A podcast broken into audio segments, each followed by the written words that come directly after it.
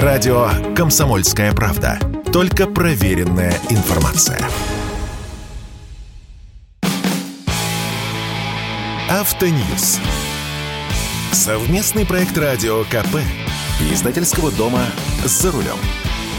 АвтоВАЗ поскреб по сусекам и, судя по всему, в ближайшие недели отгрузит в товарную сеть несколько сотен автомобилей Vesta NG. Аббревиатура NG означает New Generation – новое поколение.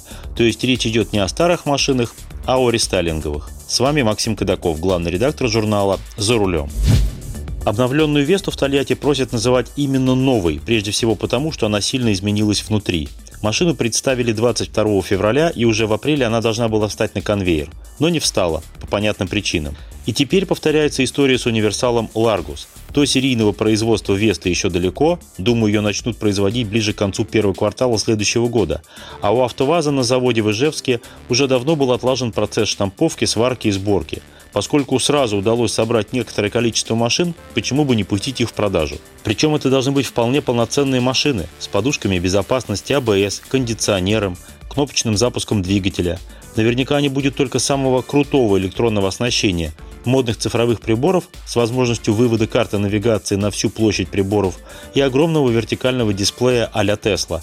Вместо него будет обычный 7-дюймовый с Яндекс навигацией. Поскольку для Ижевского завода не составляет труда сварить и покрасить любой кузов, можно смело предположить, что разовая партия из 800 машин будет включать разные версии – седан, универсал и даже кросс-универсал, который, на мой вкус, в новом обличии выглядит наиболее удачно.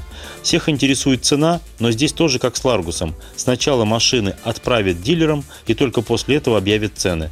Недели две точно придется подождать.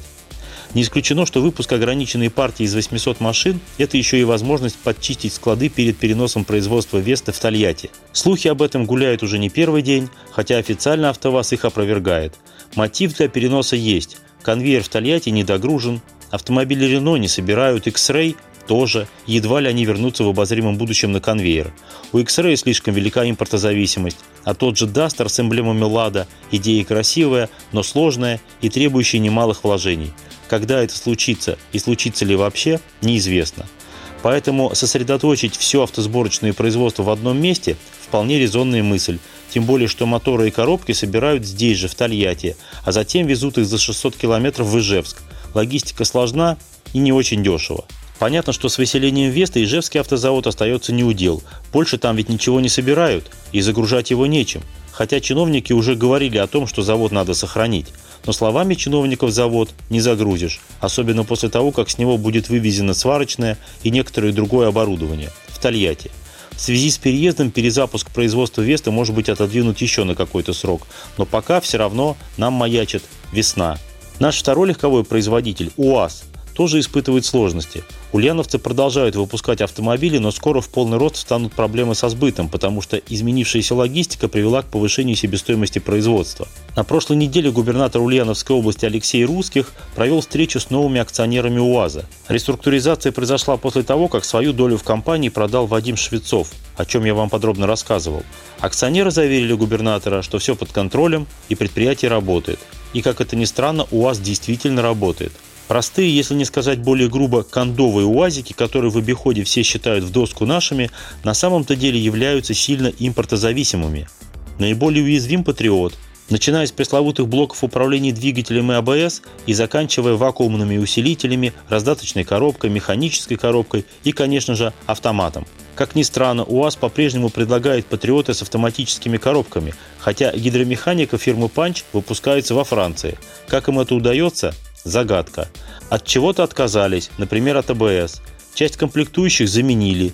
Из числа того, что поставляли компании Bosch, Continental и Joyson, а они ушли из России, кое-что начали закупать в Китае и в Турции. Однако новые партнеры, относительно небольшие объемы закупок и более сложная логистика неизбежно ведут к тому, что повышается себестоимость. За последние месяцы она поднялась на треть.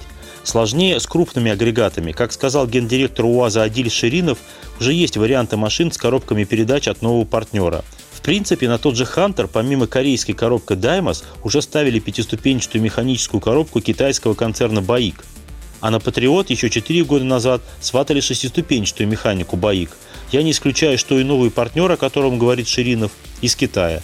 Сейчас на УАЗе трудится 5,5 тысяч человек. Первом полугодии удалось продать всего 9720 автомобилей. Это падение на 35% к прошлому году. Но если вспомнить, что весь рынок за полгода просел на 52%, то можно признать, что картина не так уж и плоха. Тем более, что УАЗ планирует спасать государственными заказами. Сейчас у московских дилеров самый простой УАЗ Хантер, если его покупать в лоб, без кредита и без трейдина, обойдется примерно в миллион четыреста тысяч рублей. Столько же стоит пассажирская буханка. Это цены на живые машины в автосалонах.